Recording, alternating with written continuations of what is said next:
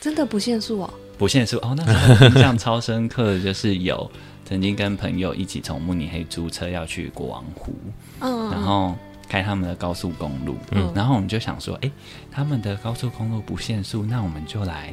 开试试看看两百吗？没 错，时速到两百到底是什么感觉？嗯 我们两个人就是，呃，是他开车，我坐在旁边，我嗯们就说再来再来，一百四，再来再来再来， 一百六，呜呜呜，好快哦，一百八，呜呜呜，快到两百两百两百到，好好慢慢慢慢下来慢下来，好可怕好 可怕。 哦，好有临场感哦，不错。可是真的很有趣，而且因为在德国租车，他们的车都蛮好，像那时候租到的是福斯的车，所以性能很好， 嗯嗯，就会其实他们高速公路平均时速都蛮快，大概就是一百四左右。嗯嗯，嗯，所以其实开起来真的蛮爽的，很快就可以到。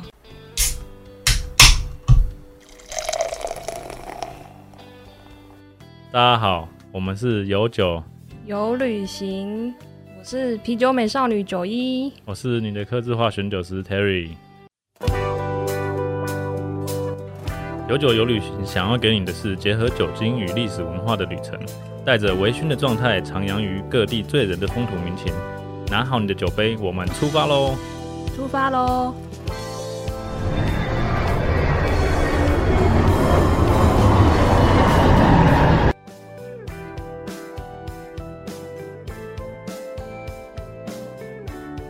因为 Jerry 之前有跟我说他去了哪些城市，然后就稍微 Google 了一下，然后我今天早上看了那个科隆大教堂的影片，看了几支，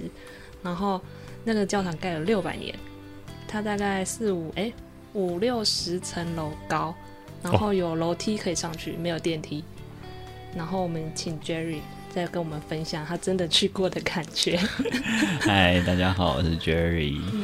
我当初到德国第一个城市就是先到科隆去，想当然我一到的第一件事情就是去看科隆大教堂，因为嗯科隆大 第教一堂件事，情真的就是去做这件事因为它的位置就在火车站一走出来的正旁边，哦。对对对，所以从火车站一出来，你第一眼会去看到就一定是科隆大教堂。嗯嗯，对，所以我那时候印象非常深刻，就是说我一下火车，马上就看到那个科隆教堂躺在我旁边，就整个起鸡皮疙瘩就，我真的来到德国了，然后去在科隆这个城市这嗯嗯样子。对，那你是什么时候去爬科隆教堂？其实我后来是搬离了科隆之 后怎么再了回去，才有上去。主要原因就是我一定要跟你们分享，其实我不建议你们花这个钱去爬科隆大教堂的 哎、原因。可是其实其实不贵啊，六块哦。现在应该有在涨价了吧？有哎、我看的影片是二零二二年六月上的哦，，真的哦、好。好， 但是我有推荐另外一个更便宜的，而且又更方便的，因为说实话，你爬到科隆大教堂顶端，你去看整个科隆市景，你看不到教堂，你拍照拍不到。嗯哼但是我们要拍照，就是想要拍到科隆，就是要拍到教堂。没错，所以其实推荐大家要经过他们那个呃锁链桥，就是嗯 Hohenzollern 呃那座桥，嗯，然后到对面去它有一个 Triangle Tower，那个哦就是一个大楼，然后呢，它上楼只要三块钱，哎、直接半价三欧，半价，而且有电 梯，所以搭着电梯上楼之后，你可以直接拍到对岸的科隆教堂跟霍亨州伦的那一座桥，所以跟整个市景更高、更美、更值得。真的那个 Triangle Tower 它是几层楼？我记得应该也跟科隆大教堂差不多是吗？差不多比他们高一点点，哦，对，对啊，你更高的话，你那个 view 就更漂亮。超棒。重点是你五十几层楼，说要走楼梯真的很恐怖哎。哎、应该没有到五十几啦，应该是它十一一百五十几公尺高，哦，哦，所以除以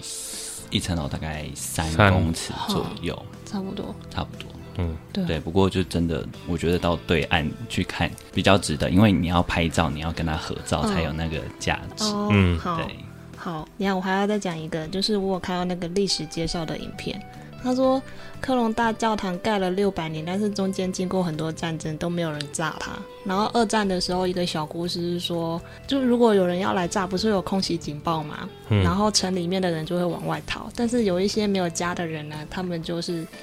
躲到教堂里面躲到吗，教堂里面，然后他想说这个教堂这么美丽，我们要把它保留下来，所以他们就想办法把那个他们有很大的玻璃片，嗯 哼，窗户，是对，然后把它拆下来，所以就每个人就吊挂在那边。然后敌军开飞机过来，就看到哦，他们居然就是为了要保护这个教堂，要把那个玻璃玻璃拆拆掉下来，就是他觉得那我就不要炸教堂，所以就旁边炸一下，然后就飞走。原来有这件事，我还对没有仔细看 到这一点。有 这件事，哎、很难得哎，因为对，二战的时候德国就疯狂被炸，对啊，对啊，确实没错。对，所以大家有兴趣一定要去看。我觉得真的科隆大教堂蛮值得去的。嗯，我还印象蛮深刻的时候是我去的刚到的那时候啊，因为刚好是夏天，嗯哼，然后夏天其实。嗯，大家知道欧洲现在其实夏天越来越热，嗯然后他们又没有冷气，嗯教堂里面超凉爽，哦、真你的哦走进去就觉得好像有冷气，自然的冷气。嗯而且他们周末啊，我还那时候印象深刻是他们在里面有办一个音乐会的演奏会，哦嗯所以你就可以看到有人在里面做他们克隆教大大教堂的竖琴的，就是哎、啊不是竖后面琴，那对个不起，后面管管风琴、嗯对嗯弹奏、哦，那很大台耶，很酷，而且前面还有其他的就是管弦乐队的表演，这样子酷，蛮、值得去的。真的哦，进去不用钱，但是你要爬到上面要钱。对，没错，而且克隆教大堂就像我刚才讲，在火车站旁边，人来人往超多人。对，对，很方便就可以抵达。其实对科隆市区，我觉得他们德国的城市都有分所谓的旧城区旧城跟新新城城区。嗯对，嗯科隆的旧城区其实不大，嗯很快就可以走完了。他们附近还有另外一个圣母大教堂，哦，旁边还有一个，对，好旁边还有另外一个圣母大教堂。圣母大教堂其实也蛮漂嗯亮的，但是大家会去是因为它前面有一排各色的那种餐厅跟商店街，嗯嗯嗯嗯是哦涂成各个不同颜色的墙面。嗯嗯嗯哦所以它跟后面的教堂拍起来的话，其实蛮可爱、蛮漂亮的。哦，而且它又在莱茵河畔，哦所以蛮多人就会坐在那边去吃饭、嗯喝酒，然后看莱茵河。我觉得很值得去。我觉得都到科隆去了，就是就可把以去走一下啦，因为没有很远。嗯因为对哥德大教堂好像世界第三高吧，还嗯是第三大教对堂？，第三大的样子，对，我记得第好像三是。大。然后里面好像有那个发现耶稣出生的那个三位圣者的尸骨，我是看那个影片介绍的。 好，好还有他们的玻璃啊，玻璃那个彩绘玻璃超美的，还是太亮看不到。应该说，它彩绘玻璃没有印象深，让我印象深刻到记得它，因为在欧洲各个国家旅行都有很多这种各种教堂更漂亮的那种玻璃更漂亮，嗯他们那里就觉得还好好，还可以哦，好，对。就只是很雄伟，哦，是真嗯的很高蛮档嗯雄伟的，而且从外观看就是整个很黑，然后耸立在那边，然后对，进去里面真的会有那种庄严的感觉，所以蛮平静的。嗯虽然说你会觉得外面很吵，可是里面门一推开，瞬间你会觉得整个很安静。你会看到很多人坐在教堂里面，不管是祈祷，嗯或是休息，甚至甚至是冥想，其实都还蛮多的，嗯哼，里面可以坐五千个人，哦对，，里面很多位置嘛。超多。所以嗯一走进去会觉得很空旷，而且。很安静，很舒服，夏天避暑的好地 方。好，有去科隆很推哦，科隆啤酒也很好喝，我们再留到酒再讲。可以，没问题。好，接下来你去了哪里？我后来就是科隆离开了之后，就搬到了慕尼黑。嗯，对啊，不对，在之前我其实有去他们科隆的隔壁的好城市，就是杜塞道杜塞道夫夫。嗯对，可是其实这两个城市的人互相其实是有点仇视的关系所。以是真的，这故事是真的。嗯是真的，就是因为大家都会觉得说，啊，科隆应该是德国的第四大城市吧，嗯然后杜塞道夫就说：“嗯、什么第四大城市？我们光我们城市发展明明就比你们好，我们这里应该才是要第四大站。”所以两个城市的人其实有彼此有一点点竞争的关系。嗯，对，所以你会听到有些杜塞道夫的人就说：“哦，你是科隆来的哦， 嗯，哼哼哼没怎么样。” 就真的会有像这样子嗯的嗯，状况。不过杜塞道夫其实很多日本人在那边生活，哦所以在那边有可以吃到、呃很道地的拉面日店，料哦对，跟日料，没错。那时候我有时候会从科隆，然后特别搭火车去，去那边吃，对，去那边吃日料，因为就会有时候很想念。想念，对啊，而且哦，我在德国喝到第一杯真奶就是去杜塞道夫喝的，因为杜塞道夫那 边有开就是台湾人开的那种珍珠奶茶店，啊，哦，很贵吧？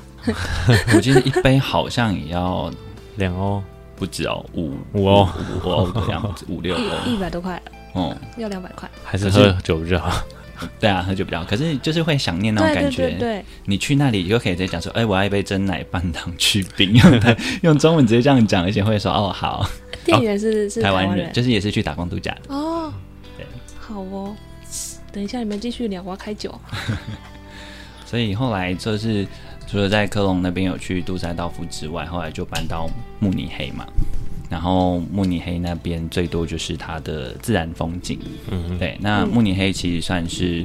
德国南边很大的一个邦，它叫巴伐利亚邦。对，嗯巴伐利亚邦。巴伐利亚邦其实包含了很多个城市，像我们大家所熟悉的纽伦堡。嗯哦纽伦堡最有名的就是它的圣诞市集，嗯，对，哎，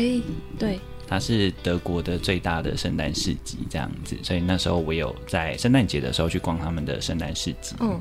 真的蛮惊人的，走不完的意思吗？嗯就是有点像我们的夜市，然后很多条，你要这样一直来回来回逛很久这样子，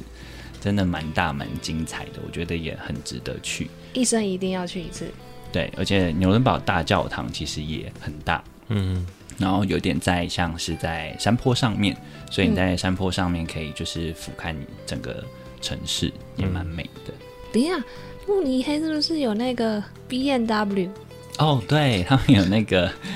B N W 的那个博物馆，你有去吗？有啊，因为它进去不用门票，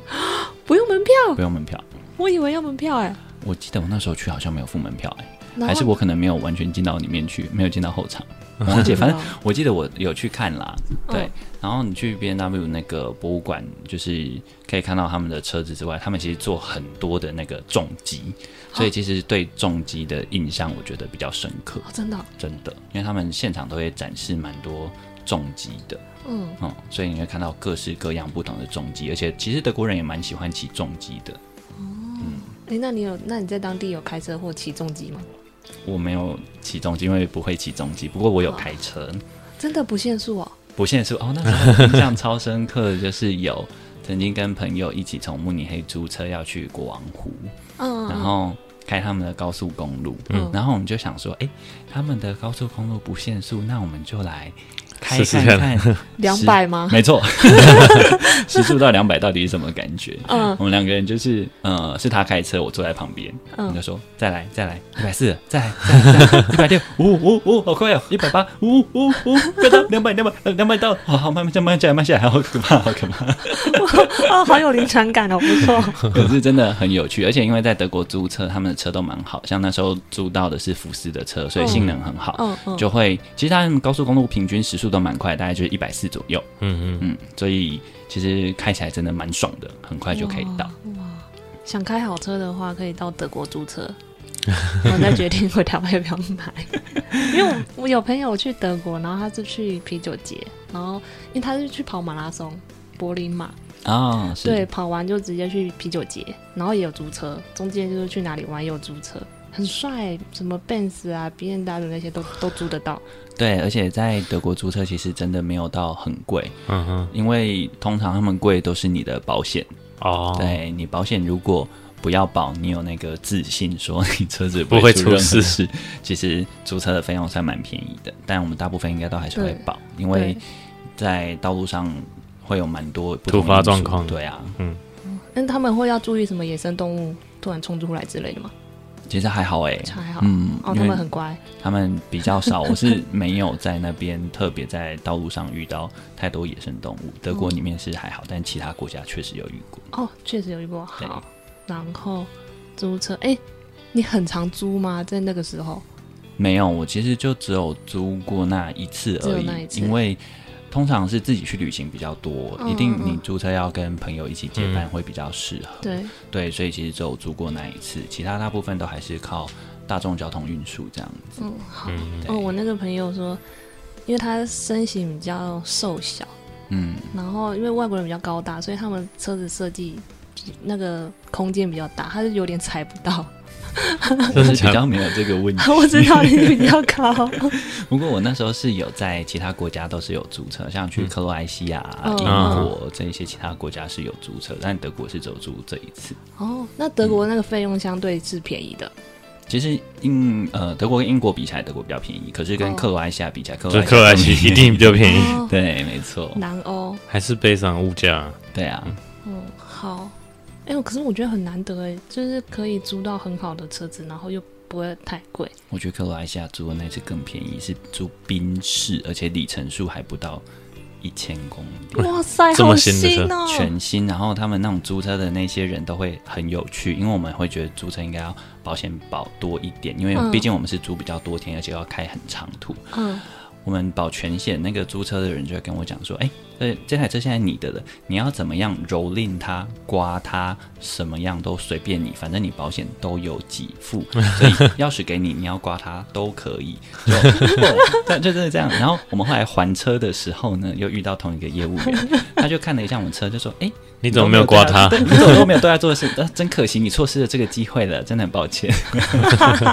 真的有趣。你保险都保了，没有用到的。对啊，他们那边讲话其实都还蛮有趣的。好，慕尼黑市中心其实很多地方可以去。慕尼黑市中心其实还有很有名的，就是他们的那个 English Garden，就是英国花园。它其实是一个占地大概平三点七平方公里，一个很很大大的公园。那里面有很大的池塘，有一条河流有流经过，所以夏天的时候大家都会跳进去河里面游泳、玩水，所以公园里面夏天很热闹。而且更特别的是，他们那边有一个地方是可以冲浪的，因为它的那条河就流经一个就是呃隧道进去的时候，它的流速比较快，所以会制造得出像是一个海浪的一个地方，所以无时无刻一年四季哦，就算到冬天都还是会有人在那边冲浪，所以是慕尼黑的就是奇景之一。很多人都会在围在那个桥跟就是河旁边，看大看着家，大家嗯去冲浪，很酷哎。超级酷。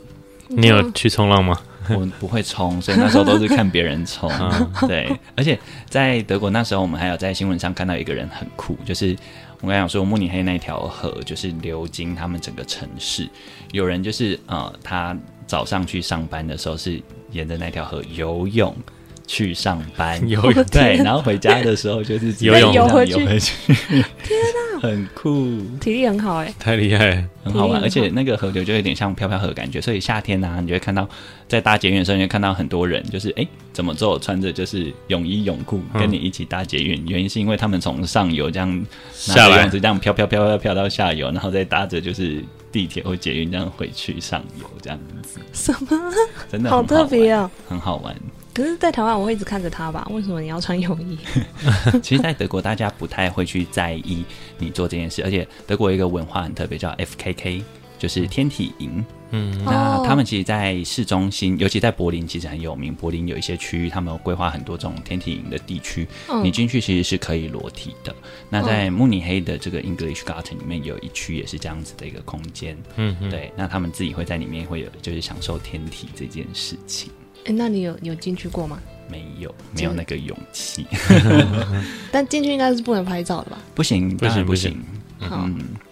不过我有稍微呃，之前有一次有误闯过，因为它那条河的下游有一区是这 FKK，、好 嗯之前就是有散步的时候不小心经过，就看到哎怎么有一个老人家全裸躺在那边，这样、嗯就是才知道说哦，原来这边是那个 FKK 的区域。哦，可是可以随意经过的可以，它其实也算是一个就是公开的场合啊，嗯哦。对，好哦，没错。我有朋友特别回去澳洲去参加天体营， 他还特别去练身体。可是其实，在德国，我觉得在西方国家，他们不会去评断你的各种身材，嗯，所以他们其实很多是这种天体营都是老人家嗯会在里面，就是很自然，就是我是要享受日晒跟阳嗯嗯光嗯这件事情，所以他们其实就很自然，也不会去对你有任何的批判或是歧视。哦，对，他们的向日葵，嗯，向日葵向日葵就是太阳出来，他们就会一直往户外 走。向日哦，葵，是这个意思。对，是这个意思。没错。那其实像慕尼黑市中心，我还蛮常去另外一个地方，就是奥林匹亚公园。哦，他之前有在那边办办过奥运嘛，嗯所以有一个奥林匹亚公园。它公园其实也很很大，大，然后有很多的运动赛事，或者是像马拉松，有一些也在那边有举办过。嗯然后它那里春天的时候，里面种了很多樱花树，所以哦春天樱花盛开超级美。整个我觉得在德国看樱花不输日本，哦，真的哦、真的超美。好，可以安排一下。如果有机会 春在天去，三四月的时候去的话，对非常值得在德国去看樱花。对，所以不一定要跑日本。对，因为一般大家讲到樱花都想到日本，但殊不知德国也有一个很棒的景点可以去看。这样这样听起来，慕尼黑超多好玩的地方哎、慕尼黑真的超好玩，所以这就是为什么我会在那边住了就哦这是么久五六个月这样子。应该是不同季节也是不同的景色，哦我觉得德国最棒的就是它的四季非常的分明。非常分明。到秋天的时候啊，就是嗯到处都会有红红黄黄的枫叶啊，或是嗯各种颜色的这种，整个山就是被染成各种的颜色，真的超级美。秋天去爬山的时候，真的就很有那种啊，这真的是秋天，落叶飞下来啊，嗯对面山头的树。红、黄、绿都有，这样整个染遍整个山头。然后我刚才有说，慕尼黑南部有很多湖边，湖的那个倒影的倒上去，真的是哇，世界美景。镜面镜面。那、我好想去 哦。那你有推荐什么季节吗？还是要看个人喜好？我真的觉得看个人喜好、欸，一年四季我觉得都蛮值得去。但是如果说要我自己选的话，我应该还是会选秋天去，秋天 去。嗯，因为秋天比较凉舒爽，适，对，而且又有啤酒节，哦，对，重点有啤酒节。对啊。好，然后德国其实南边，像我刚才说巴伐利亚邦，嗯，它除了慕尼黑之外，我还有去一些小城市，嗯像我也蛮推荐一个城市叫雷根斯堡，雷根斯堡。嗯，雷根斯堡其实是在纽伦堡跟慕尼黑之间中间，嗯，比较靠近纽伦堡一点点。它也是一个很古老的城市，然后里面也有教堂跟就是护城河这样子。哦，那个教堂也是蛮古老的一个历史。德国的美食最有名的就是德国香，嗯，香肠比较多。 啊香肠比较 多。好，对不其起。不对，猪脚跟香肠应该是台湾人最多人听到的，嗯但对大家第一印象可能还是会想到猪脚，可是当地人吃比较多，其实应该是香肠。哦然后雷根斯堡有一间在他们的那个古桥下的一个烟熏香肠，这样子、嗯通常都要排队，而且就是很夯，这样子真的蛮好吃的，哦，嗯，应该会配啤酒 吧？嗯一定要、那啊、一定要配。好烟熏也是配一般的金色拉格的啤酒嘛？其实都有诶、因都为有难得的啤酒味道都会比较重一点点，不管是说拉格还是说他们的呃小麦啤酒、黑麦啤酒等等的味道，其实好。都跟其他国呃其他地区比起来都稍微重一点点好，所以南边比较喜欢喝， 所以要重一点。 南边比较 重 口味，重口味，他们说我们比较正统的。好，好，再来。我后来也有旅行去柏林，我觉得柏林应该也是很多人会喜欢的地方，因嗯为它结合了各个国家的一个文化，它其实就是一个文化大熔炉。嗯，哦，有人说啊，就是柏林是除了土耳其以外第二多有土耳其人的地方了，嗯哦哼，真这的真的超多。尤其我在德国旅行的时候，最常吃的东西就是土耳其的那个炸饼，他们叫嗯啊 doner，、 d o 对 n e，或是 kebab。可怕。对，它啊就是很便宜，因为在那边吃的话，它一份分量很大，你可以选择包鸡肉或是羊肉，嗯，一份那时候买大概就是三欧左右而已，那个真的很便宜啊而。且还附薯条。 对，所以那时候像我们这种穷游的话，就会很常吃这个，而且都是土耳其人去开的，非常嗯的哼道地，真的很好吃。然后柏林呢、它就是非常多的土耳其人，然后也有很多各个不同国家的民族的人进去，所以它真的是一个文化大熔炉。然后柏林其实也是一个非常大的城市，我真的就是逛不完。它还有分东边跟西边，又是完全不同的风景。嗯，对，哦，不同的风景。我那时候去的时候啊，因为东边是以前东德这，种所以嗯比较、看起来会比较有点沧桑，比较建筑比较一致，对建筑比较一致。对， 建筑比较一致一点点。嗯嗯我那时候就是特地去看柏林围墙，嗯，嗯，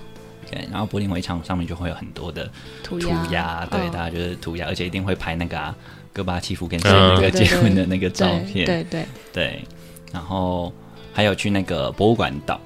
嗯哼，嗯，那是柏什林么柏林那边有一区，它就是很多博物馆，运河，那就是它河流经过，然后有切割成一个小小的就是沙洲，然后嗯那一区都是博物馆，所以它统称那里叫做博物馆岛。哦，对，然后他可以买那种套票，就是说，诶，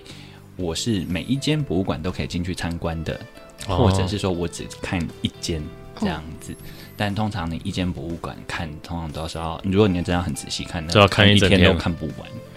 这么大，真的很大，而且我其实觉得真的蛮值得去看的，而且里面其实我记得我那时候去看某一个就是其中一个老博物馆吧，里面有很多那些埃及的古文物的东西，其实我觉得真的蛮惊艳。如果有去柏林的话，我真的蛮推荐，应该要花个一天到两天的时间，可以在博物馆岛那边好好的浏览。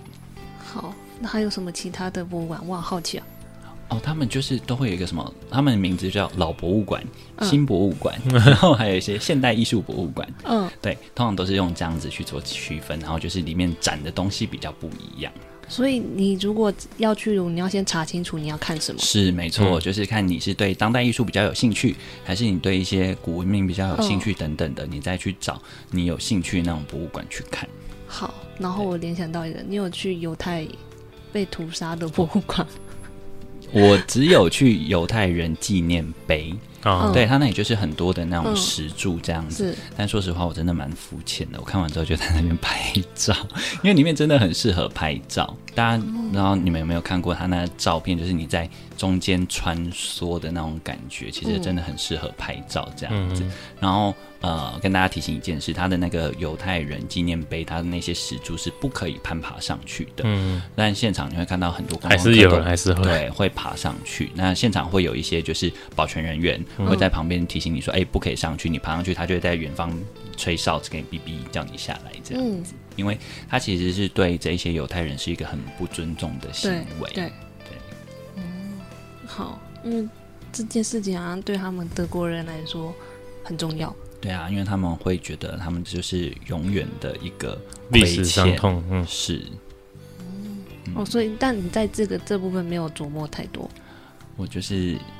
当初对这个文化比较肤浅一点点，有去看，有去了解，也知道说哦，他们的，因为我们其实历史也有学过，知道他这样一个文化背景，所以是保持一个比较，嗯、也不能说虔诚，应该说比较谨慎的一个心态去了解这样子一个历史。不过我觉得，除了去看这个犹太人纪念碑之外，旁边那就是他很有名的那个布兰登堡门，哦，对，那个门很大个哎。对，很大，而且一定要去那边拍照。嗯嗯，那边也是蛮值得去的一个就是景点。然后另外一个就是他们有一个那个国会大厦，嗯嗯，柏林的国会大厦它的建筑很特别，顶楼是一个就是像圆球状的一个嗯就是建筑物，进、去里面它就是像一个螺旋的楼。呃，螺旋的走道，这样你就可以这样不停的走啊，上好去像参很适观里合面。拍婚纱，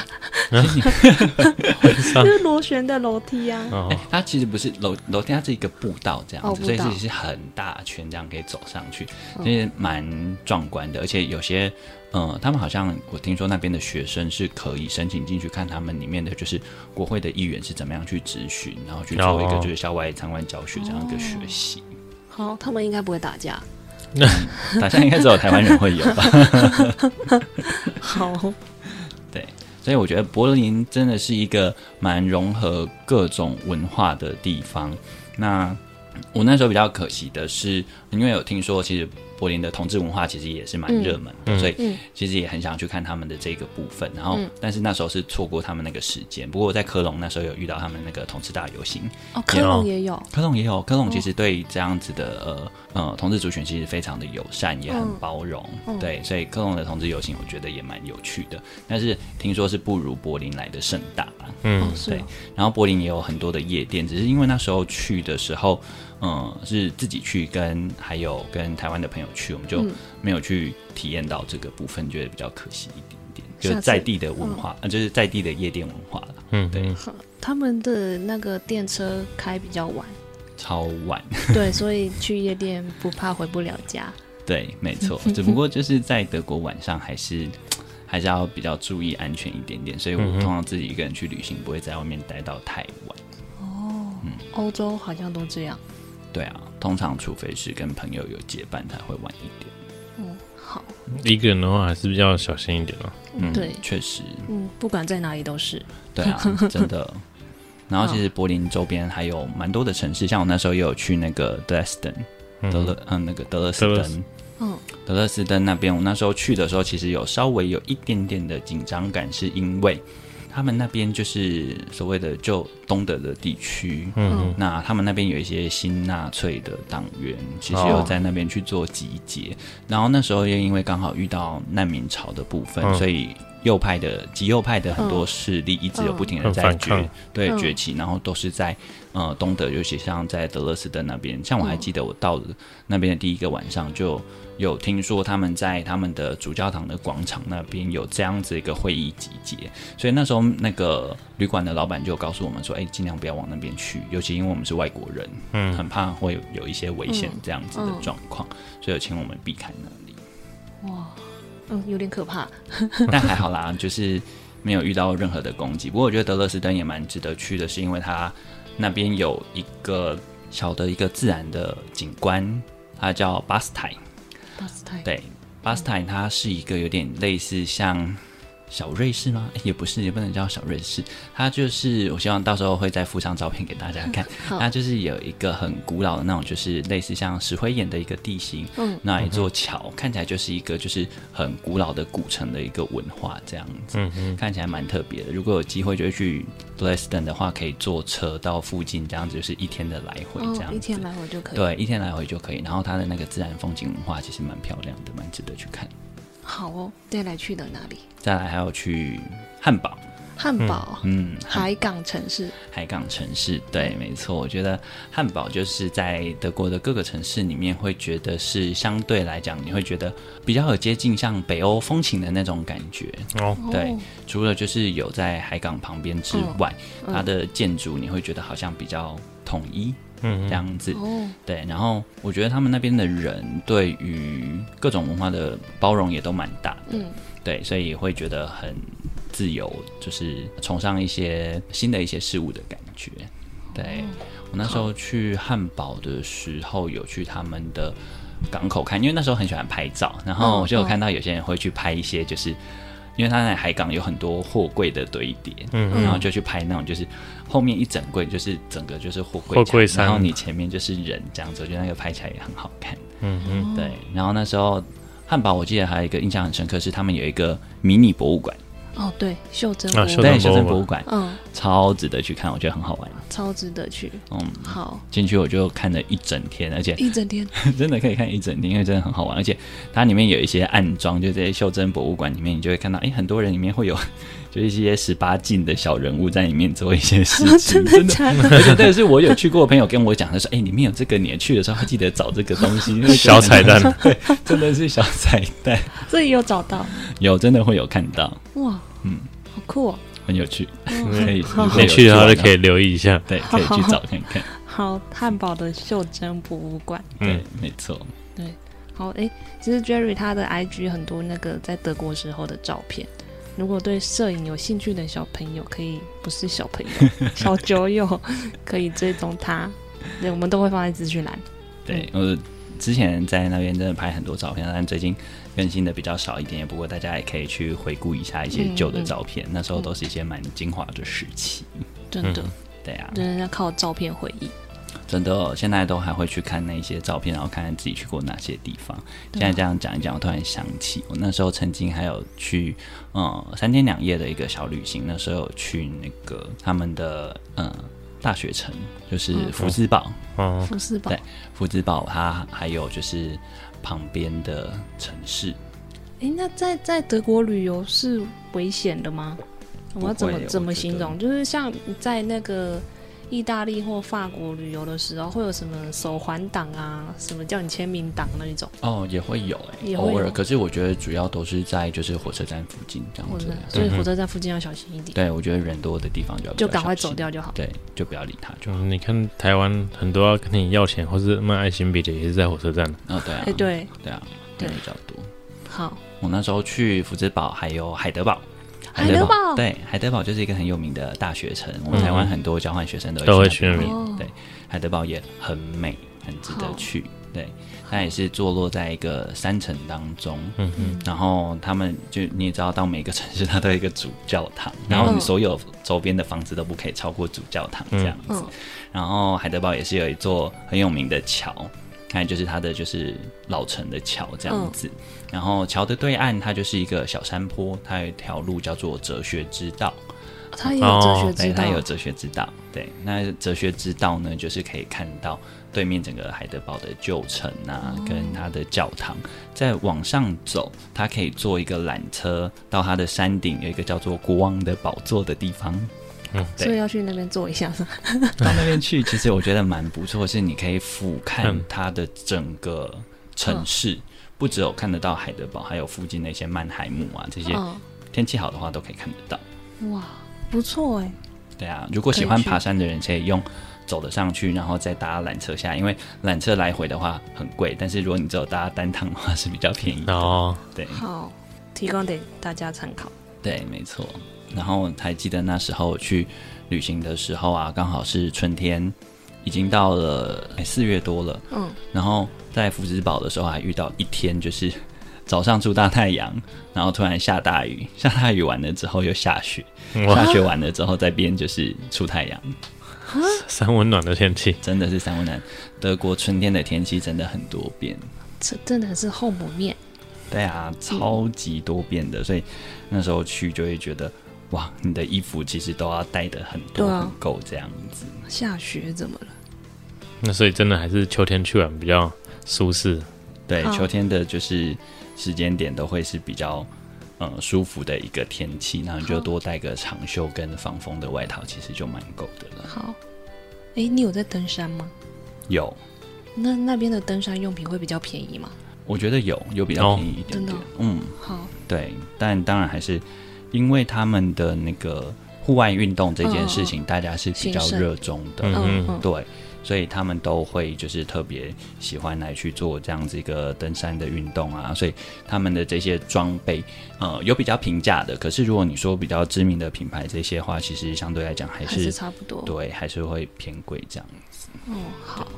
笔记一下。